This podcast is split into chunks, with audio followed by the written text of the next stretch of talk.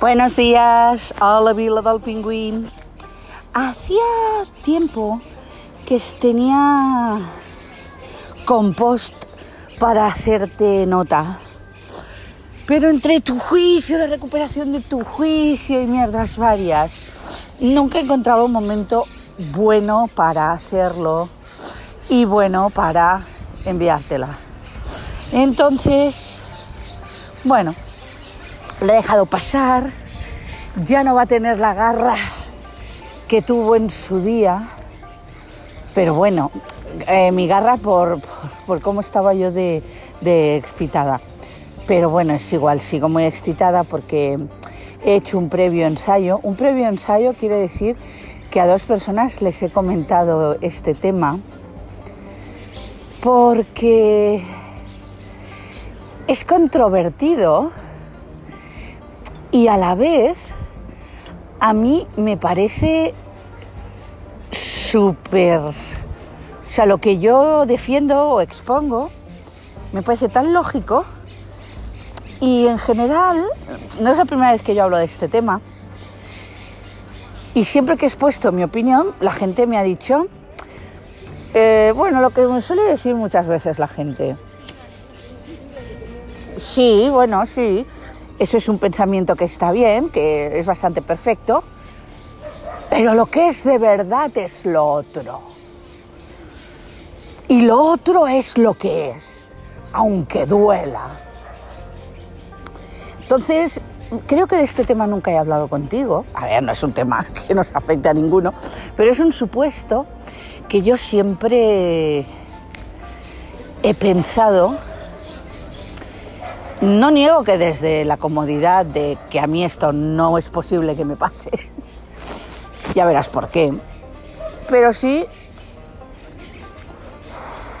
con mucha conciencia y lo que no entiende la gente es que cuando una dice una opinión, la dice porque es la que le da más placer o que es la que más le va a convenir. A veces tenemos opiniones o tenemos conceptos que nos hieren profundamente, porque preferiríamos hacer otra cosa, obrar de otra manera, pero que por el bien común, el bien común este que yo siempre persigo, un bien común que para mí no es nada común, porque yo nunca estoy en esa comunidad que se beneficia de las cosas que hago, pero bueno, aún así no puedo prescindir de él. Bueno, todo esto se me ha revivido bastante a través de una serie que no te voy a decir cuál es, por si, porque como es nórdica tampoco te voy a hablar de la plataforma, pues para no destripártela, aunque tampoco te la destripo mucho porque desde el principio hay muchísimas pistas para que tú sepas por dónde va a acabar la cosa. Vale no te voy a hablar de la serie, te voy a hablar del caso, no ese, del caso que pasan estas cosas. Vale. Eh, yo cuando han salido casos de niños robados, bebés robados, casos de adopción, hablo de personas que fueron adoptadas, ¿vale? Y que de mayores, pues o bien les ha apetecido saber de dónde venían, o bien no les ha apetecido saber de dónde venían. Yo eso lo, respeto todo, ¿no? Esas personas que, cuyos padres las abandonaron de pequeñas, no les ha ido muy bien con los padres de adopción, entonces les queda esa mella de que sus madres biológicas renunciaron a ellos. Yo todo esto lo entiendo perfectamente. Más hemos construido un mundo donde todo genera trauma. Aún me acuerdo yo, un novio del Alvariño que estaba traumatizado porque él hacía baloncesto, bueno, el Jordi, el, novio antes del, del escapista, que estaba traumatizado porque su padre nunca lo fue a ver a, un partido de, de fútbol ahora no me acuerdo si era fútbol o baloncesto que, que el chaval jugaba. pues nunca lo fue a jugar, lo fue a ver y entonces, ¡buah! El tío con 20 años hablaba de esto con una gravedad. Hoy en día de todo te traumatizas. ¿Por qué? Porque socialmente el hecho de que comportamientos actuales nacen en la infancia se ha extendido. Yo a veces pienso que también se abusa, pero eh, que acabe en trauma, acabará en condicionamiento operante, es decir, haces cosas bien, mal, regular, estupendas, eh, súper convenientes por cosas que te pasan en la infancia, esto sí, pero que todo, todo, todo, todo acabe en trauma, yo ahí tengo un poco de problema. Pero bueno, vale, pues yo te hablo de toda esta gente que ha sido adoptada en su día, pero que la adopción ha sido, bueno, truculenta no, que ha sido a través de una estafa. Te voy a poner la situación. Hay una pareja que pierde a su bebé. Pierde a su bebé eh, en unas circunstancias que todo apunta a que ha habido un desenlace fatal, aunque no han encontrado cuerpo. Las circunstancias son lo suficientemente sospechosas como para pensar que alguien se lo ha llevado, pero no lo suficiente como para abrir una investigación policial más allá de buscarla. La buscan años y años, no la encuentran, total, la cosa acaba como que la niña pues se caería por un terraplén o algo así, eh, porque aparece, también desaparece el cochecito, entonces estaba en un sitio también. Vale. Entonces pues se produce la, la situación que uno de los dos pues no lo acepta y el otro no puede vivir no aceptándolo. La pareja se rompe y esto hace que cada uno de los dos pues siga mucho más en su idea. Yo no creo que el que decide aceptarlo, que el que decide aceptar que la niña ha muerto la quiera menos, sencillamente es que no puede vivir con ese dolor, entonces se acaban separando, uno de ellos pues eh, empieza otra vida con otra persona y así, tienen ese duelo horroroso, lo peor, lo peor del mundo, pero el otro no lo ha aceptado. Al cabo de los años, concretamente cinco o seis años, eh, vuelve a aparecer un caso de un bebé un poquito más mayor que también ha desaparecido en otras circunstancias, porque este bebé, el padre es de origen musulmán y entonces ya se piensa que ha sido el padre quien lo ha robado. Entonces se inicia una investigación y en la investigación salen elementos parecidos a los de la desaparición de la primera niña. Y entonces la persona de los padres que sigue que me la robaron, que me la robaron, que me lo robaron, pues como que se engancha a esta investigación intentando encontrar a su hijita, pues que ya debe tener seis años, bueno, cinco o seis años. Esta investigación se alarga y al final se descubre que efectivamente la niña fue robada, pero por circunstancias ha acabado con una familia que sí que cree que es su hija. La familia que tiene esa niña ahora está en otro país, la han criado estupendísimamente bien, es una niña totalmente feliz, tiene seis años y medio, bueno, una felicidad inmensa. Y entonces eh, lo que pasa es que a esa chica su bebé se murió y como se murió en unas extrañas, en unas extrañas circunstancias, se lo cambiaron por este. Y se dan una serie de circunstancias que esto fue de manera que ella no tiene ninguna duda que esta niña que le han dado, bueno, que le han dado no, que esta niña que tiene ahora es la suya. Las bebés son muy parecidas, a ella se lo robaron nada más nacer, ella no tuvo tiempo con su bebé, porque si no estas cosas las madres las notan muchísimo, ¿vale? Entonces esta chica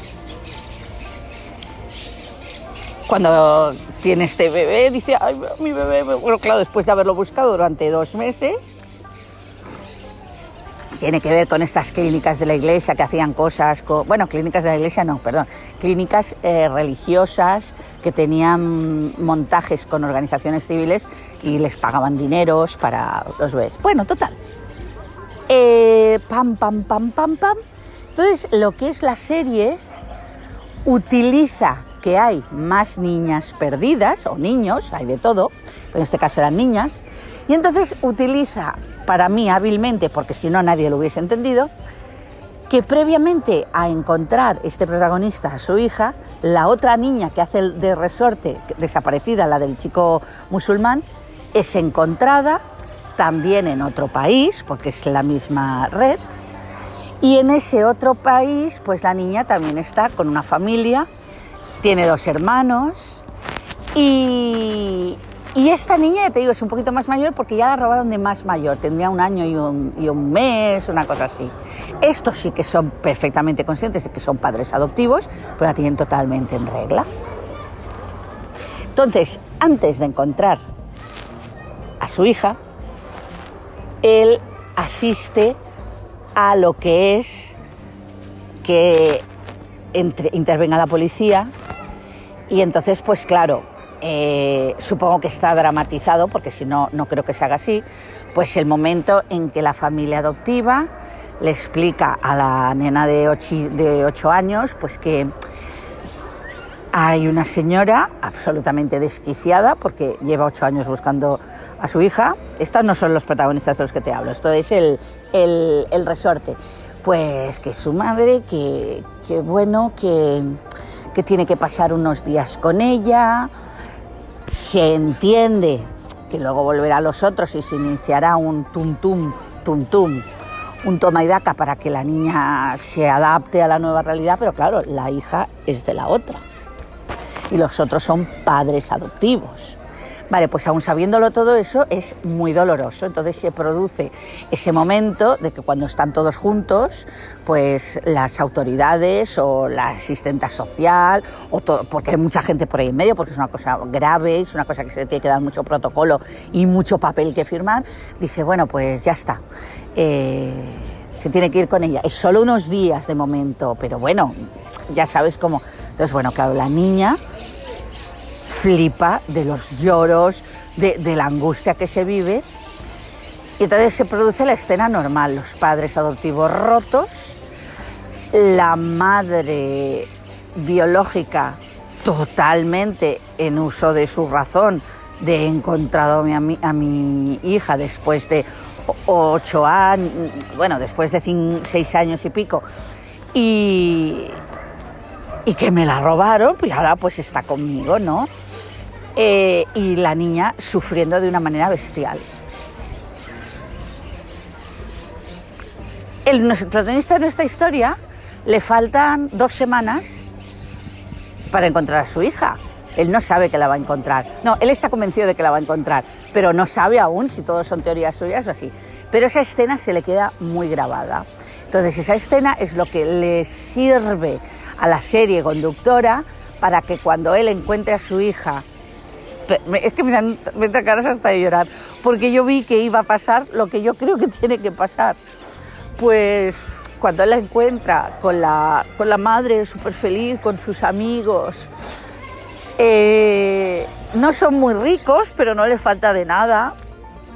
Y la niña está súper bien cuidada y todo el rato son besos con su madre, que no es su madre, ya lo sabemos, pero la madre cree que sí, y ella también. Entonces el hombre interactúa con ellos, la niña enseguida se va con él, em, empiezan a hablar y así, y entonces ese hombre eh, le saca una pruebecica de ADN para ya eh, quitarse ya todas las dudas. Y cuando ya lo tiene claro, coge y tira las pruebas de ADN al río. Porque aunque exista algo que es el derecho de un niño a estar con su madre, hay veces que las circunstancias son más poderosas que cualquier derecho. Y si él ha buscado como loco a una hija que le pertenece y que no ha conocido, y la encuentra feliz, pues antes que hacer esa cosa tan cismática, pues este hombre, esto lo digo yo, no es que salga la serie, pues ya queda con ella porque a la niña le encanta pescar y él es pescador. Pues entonces le dice, oye, pues para tu cumpleaños te puedo regalar una de esto. Sí, sí, sí.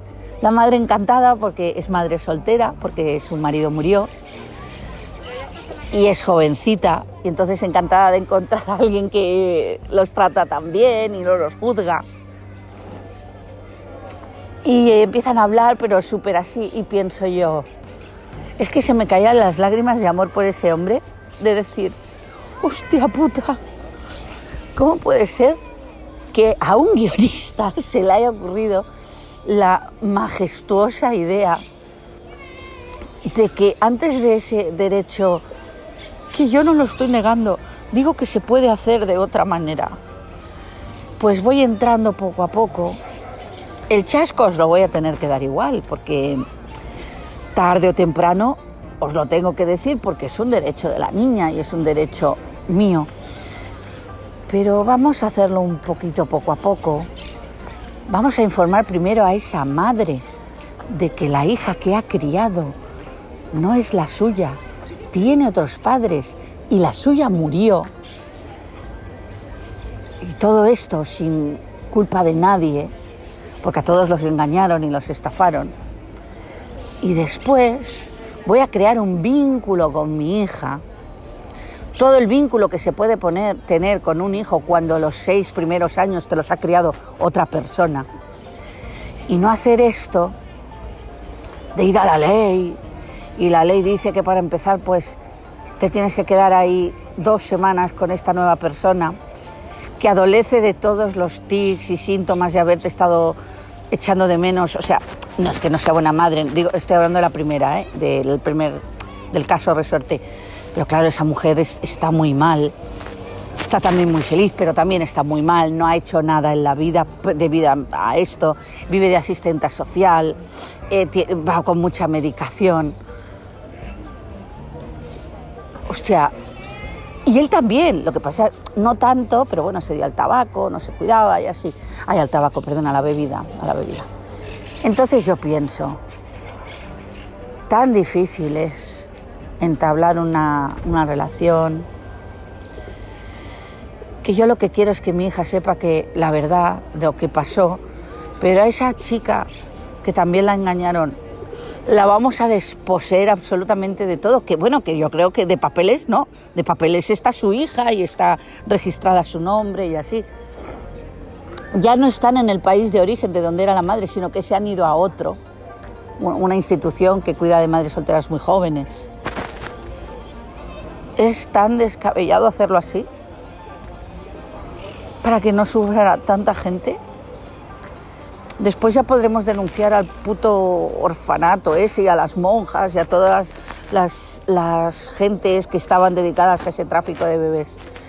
Pero ahora, con respecto a mi hija, que he tenido la gran perseverancia de seguir pensando que estaba viva, que la he encontrado. Que eso ya para mí sería una alegría buenísima porque durante todos estos años todo el mundo me ha dicho que estaba muerta, que se había caído por el barranco ese. Esa opción no puede ser igual de válida.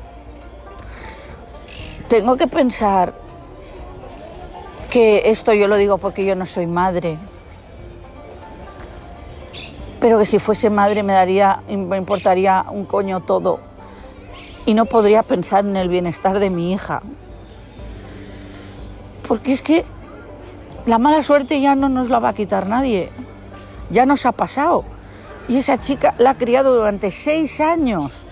Es que no han sido tres meses, han sido años una persona que, y además no ha ido a malas, porque cuando yo, yo entiendo que si tú ya compras al bebé y todo eso, pues joder, ahí hay un dolo importante. Eh, no adoptarlo por medios legales, no, no, cuando los compran y eso, ilegal. Como los padres del caso Resorte. Los padres adoptaron, porque era una niña que al final no salió bien la adopción porque como ya tenía 11, eh, un año y un mes, ya no la querían porque no era tan pequeña, entonces entró en adopción en ese país y se la quedaron esta familia. Rota también. Porque es que yo veo que la gente necesita experimentar, pues es tan fácil de experimentar, que ahora me dijesen a mí, yo lo más cercano que tengo, que Walter, pues cuando éramos chiquititos, no es tu hermano y nos lo llevamos.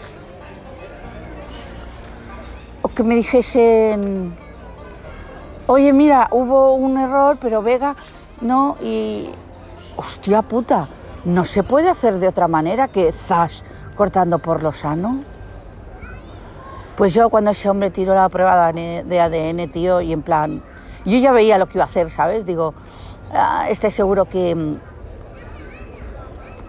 tiene un trabajo que se lo permite, pedirá de esto, se trasladará allí y a vivir cerca. Y entonces, pues yo qué sé, empezar hablando con la madre y, y al demostrarle todo lo que ha pasado y así, luego ya a lo mejor me tengo que pelear con la madre y esto, si la madre no quiere tantísimo como quiero yo a mi hija, a lo mejor pues la, la obliga a ir a un juicio y a ver con quién es. No sé cómo funciona, no sé. Pero esa brutalidad de ahora te vas con estos porque estos son los que te parieron y se la robaron, no puede ser así. Tiene que ser poco a poco, coño.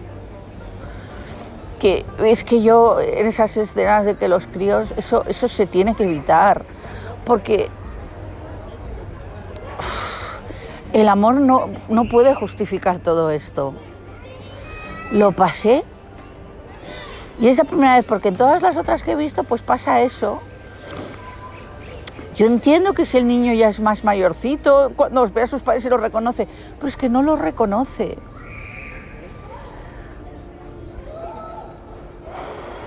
Yo creo que la gran. La gran apuesta, no espiritual, pero sí de conciencia, es que los humanos tenemos un. Bueno, algunos, no todos, alguno, un resorte de preservación, perseverar no, preservación de la especie, en la que los hijos tienen que estar con los padres porque es donde mejor van a estar. Entonces yo creo que eso es una cosa innata, eso es una cosa totalmente bestial, mm, es un instinto. Pero este mundo ya se ha vuelto muy complicado.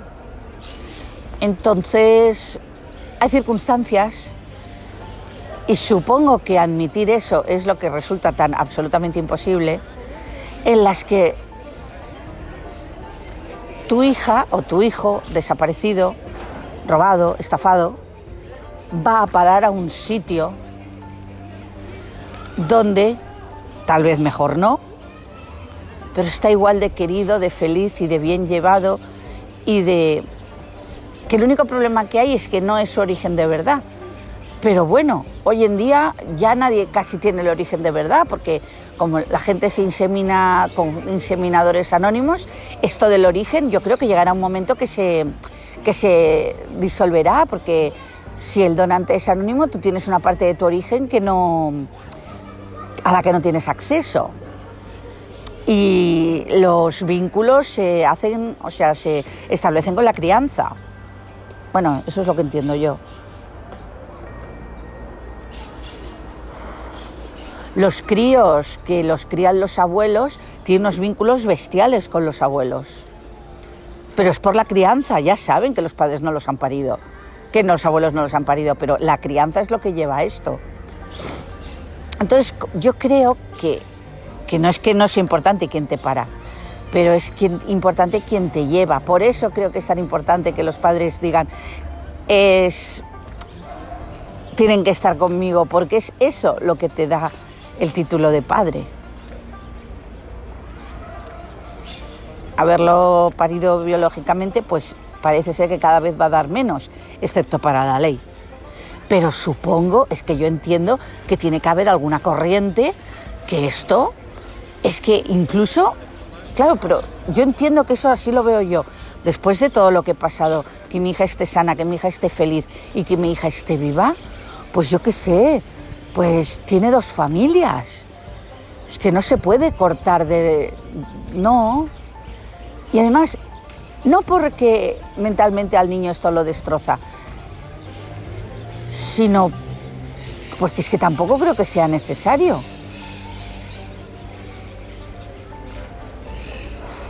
¿Que tienes que tener empatía con la persona que la ha adoptado, aunque no sea la madre, eh, por encima de tus derechos?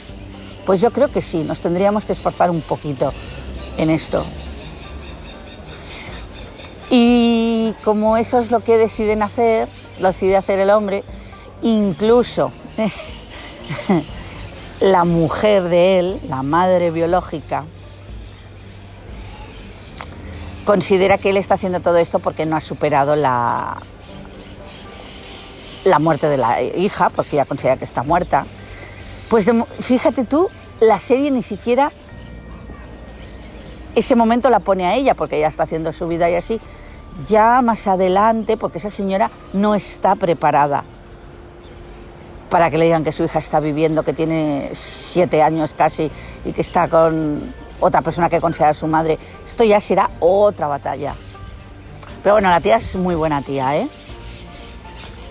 Además está con un piloto, pero sigue teniéndole mucho cariño al marido, porque se nota que se, el, matrimonio se fue a pique por este tipo de, por, por, esta, por esta gran circunstancia desgraciada que les pasó. Y a frío, ay, cómo me ha tocado eso. Porque yo justamente, es que lo sé. ¿Y sabes por qué lo sé? Pues porque aparte de que me considero que es lo mejor para la criatura, para esa familia que aunque yo no me dé cuenta al principio, le debo mucho, otra cosa es que me la encuentre y a la niña hayan abusado de ella, la encuentre con palizas. Eso es distinto. Pero no, tu hija es feliz. Porque claro, es un, no saben ¿no? Que, que ahí hay un error. Bueno, pues esta actitud que yo digo y que defiendo no me parece la única viable. Me parece la moralmente mejor. Y el hecho de que yo crea que es la moralmente mejor y que escandalice a gente que sea como más visceral, de decir, no por Dios, esta hija es mía y daremos dos o tres meses o un año de adaptación, pero esta niña tiene que estar conmigo, porque yo soy su madre. Esta persona que la ha criado durante siete años, muchas gracias, pero no es tu hija. Mm. Acepto que el tecnicismo es perfecto, pero yo creo que eso no es así. Entonces, creyendo que no es así, aunque yo tuviese muchas noches de decir, ay Dios, si fuese así me beneficiaría mucho más porque sería solo mi hija. Yo estoy tan convencida de que lo estoy haciendo bien y que es eso, que es eso lo que me da paz.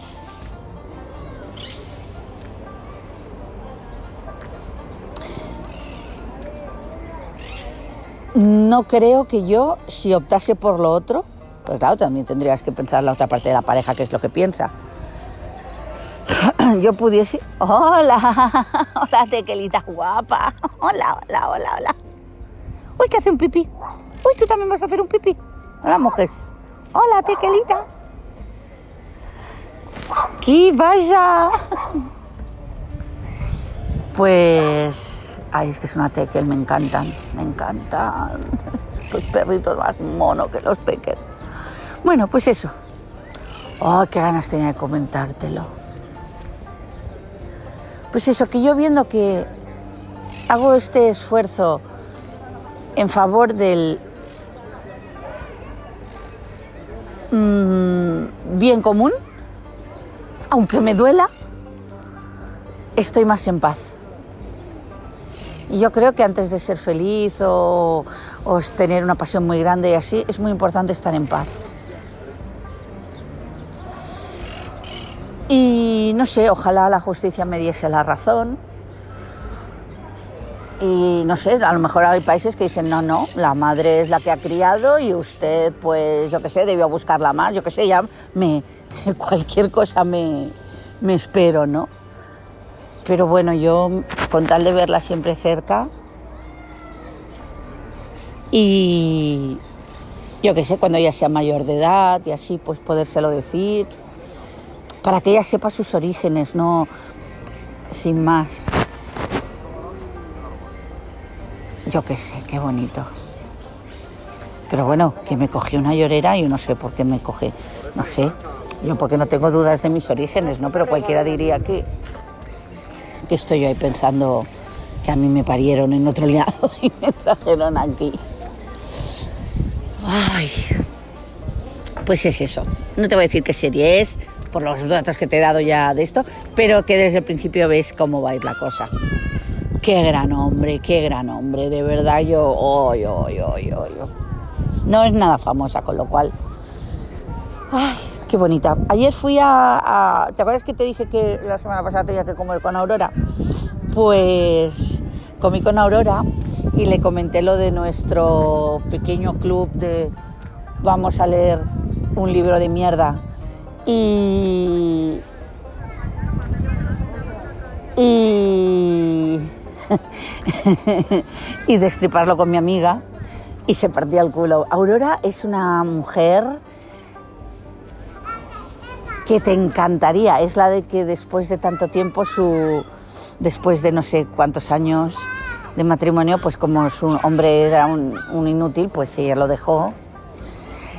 Entonces me ha contado que él sigue en el pueblo, en un pueblo de Soria, que ahora vive con otra y con su madre y se ha casado, porque claro, como él es incapaz de tener un trabajo, conservarlo y todo esto, pero todo esto a buenas.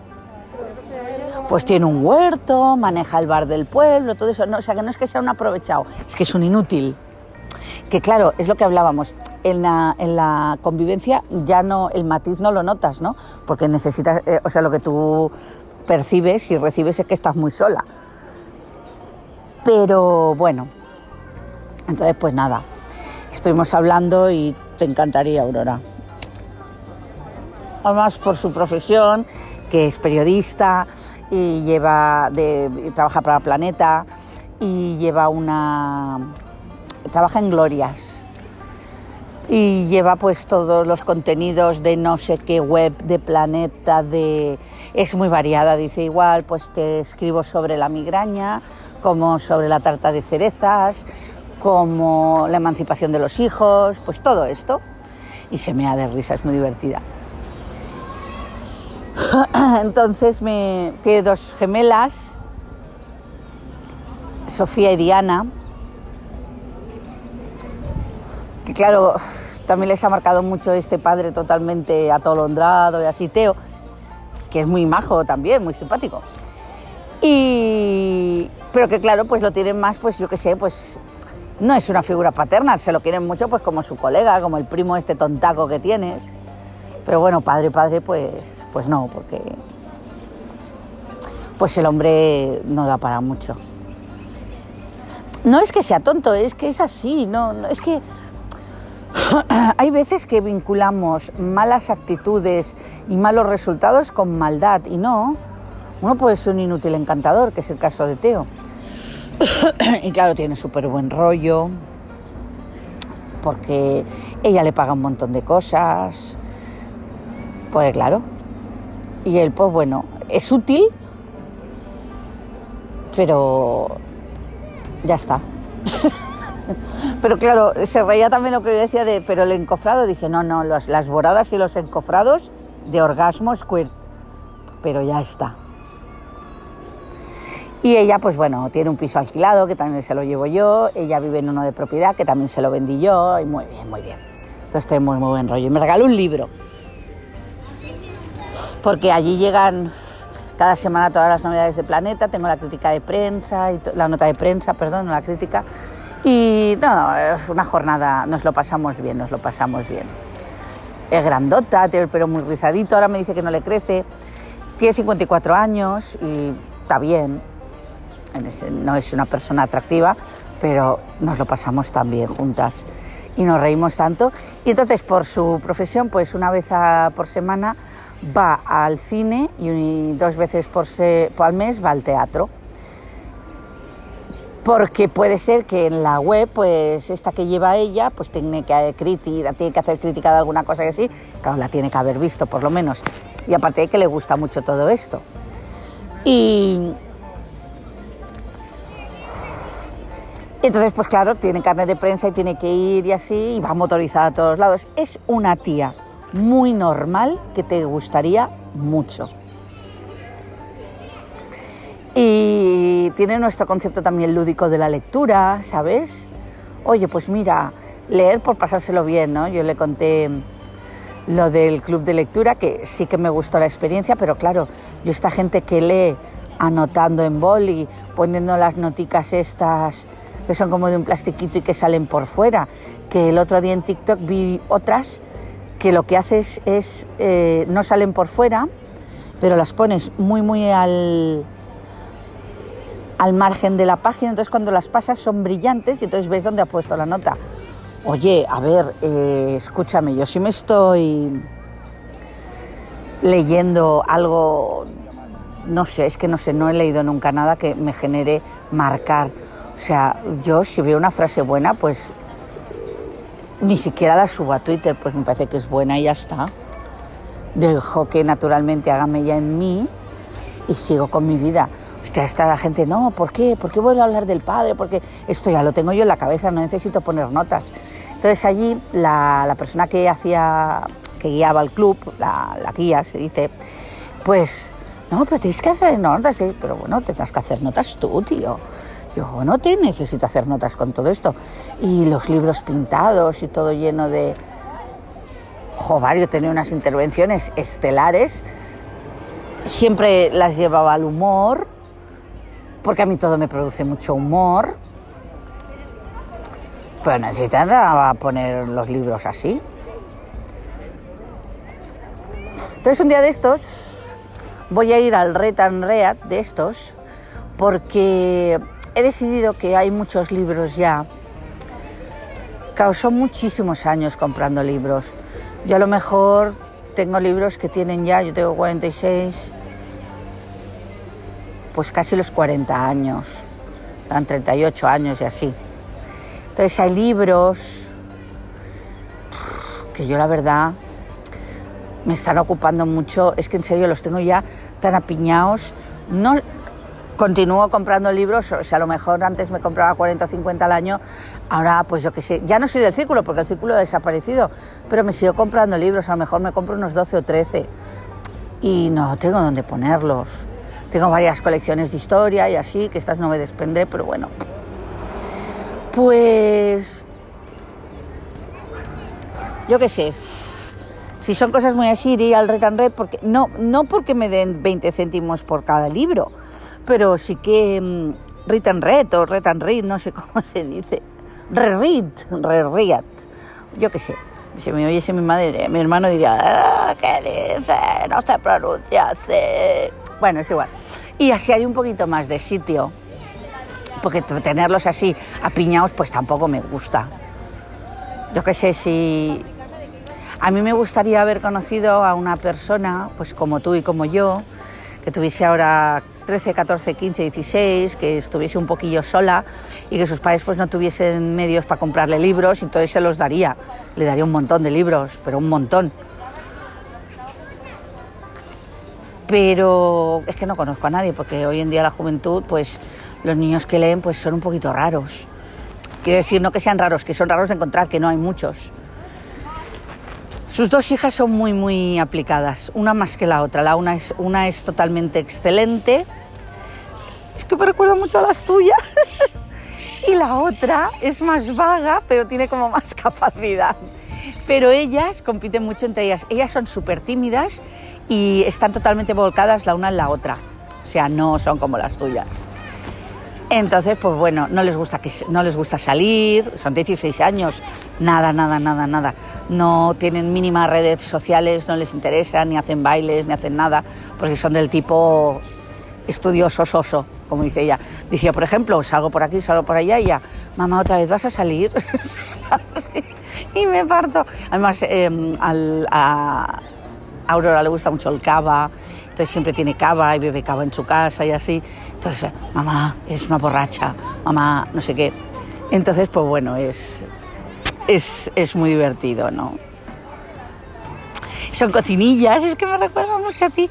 Y sobre todo las ves que, mm, o sea, no son muy comunicativas, tú cuando las ves pues te dicen un hola muy, muy escurridizo, pero entre ellas ves a, ves a una unión, Pati y Selma. Pati y Selma total. Y, y me hace mucha... Es una familia que quiero mucho porque a lo mejor los conocí en el año 2000 y he, y he visto el embarazo, lo he visto todo. Entonces, claro, has crecido con ellos y te hace, te hace ilusión que les vayan bien las cosas. Es una tía que ha sido, sabido ser prudente, porque cuando vino todo el boom de internet y desaparecieron tantas revistas, pues la, planeta le ofreció Aurora Gonzalo, ¿se llama? Gozalvo, Aurora Gozalvo o Aurora Gonzalo, Aurora Gonzalo, sí. Eh, pues mm, supo quedarse ahí, aunque no le gustase, porque ella durante muchos años fue la directora de la revista Clara. No sé si Clara desapareció o la pasaron a contenidos de internet, que es mucho más coñazo, pero bueno, ella es, es de buen conformar, no es una tía que necesite a través del trabajo. No, no, no, pues lo que hago ahora no me gusta tanto, pero bueno, bien, bien, bien. Puedo seguir yendo al teatro, puedo seguir yendo al cine, me pagan lo mismo, con lo cual, venga. No es lo mismo ni mucho menos mi trabajo, pero bueno, está contenta. Y eso, sé que te tenía que explicar algo más, pero ya se me ha... Muchachito, ¿hay besito para la mamá? Claro que hay besito para la mamá. Ay, siempre su besito. Te, te tenía que explicar alguna anécdota de las mías más, pero yo creo que con este compostaje ya tengo bastante. No sé cuánto llevo. Hombre, 42 minutos, nena. Pues bueno, me alegro de que ya estés un poco más freedom sobre sobre tu tu juicio y ahora vamos a ir con todo lo demás. Eh, me hicisteis un grandísimo favor con lo del seguro de Judith. Nos encontramos con lo mismo. El dueño del piso de arriba de Judith es un tío que me está toreando todo el rato. Me dice que no, últimamente no, no me funciona bien el móvil, ahí por la tarde no, no se me oía. Y me cuelga, y me cuelga, y me cuelga, y me cuelga. Y que él como sabe que es de ahí, digo, oiga, que tengo un informe del, del seguro que nos ha llegado al correo electrónico, que es que es de su piso. ¿Y tú cómo lo sabes? Coño, no te estoy diciendo... ¿Y el seguro cómo lo sabes si no ha entrado en mi piso? Pero sí, sí que ha entrado. Además, no se ve desde su piso. Es el desagüe de la cocina, habrá que hacerlo nuevo. Yo no voy a hacer nada. Entonces lo que estamos haciendo, en, que, entre que venga la denuncia y todo eso, porque creemos que va a ser de lo mismo. De eso del techo de la cocina que arregló Judith su parte, pero que sigue cayendo agua, ahora pues cae por otro lado, pero sigue siendo la cocina, o sea que creemos que viene de lo mismo. Entonces, vamos, eh, la inquilina de arriba que lleva 16 años, ya sabe que esto no se hace así, pero bueno, que en cualquier caso, si se niega, si se niega, dice que incluso no tiene seguro, pues vamos a ver si lo arreglamos nosotros y ella lo quita del alquiler, porque claro, lo que no puede ser es que esta señora no puede utilizar la cocina porque mancha abajo. Claro, antes cuando no había nadie en el piso le historiaban más, pero ahora Mercedes, pues claro, Mercedes hace valer sus derechos. Y poquita cosa más. Eh, en esto anduve ayer por la tarde. Veo que hay gente disfrazada, pero poquito. Supongo que no habrá rúas ni nada. Aunque bueno, yo he visto gente que decía cosas de carnaval y así. O sea que habrá mucho contagio. Eh, la está pichando mucha gente, pero miedo, miedo la gente ya no tiene. No tanto como antes. Y bueno, no creo que aquí te, te voy a dejar. Aquí lo voy a dejar y aquí te dejo a ti. Espero que tengas bon fin de setmana. Y que bueno, que te sea leve, que disfrutes mucho de las sireretes. Y que, madre mía, es que hay un señor que se ha cogido las orejas de reno de Navidad y también se las ha colocado, claro que sí.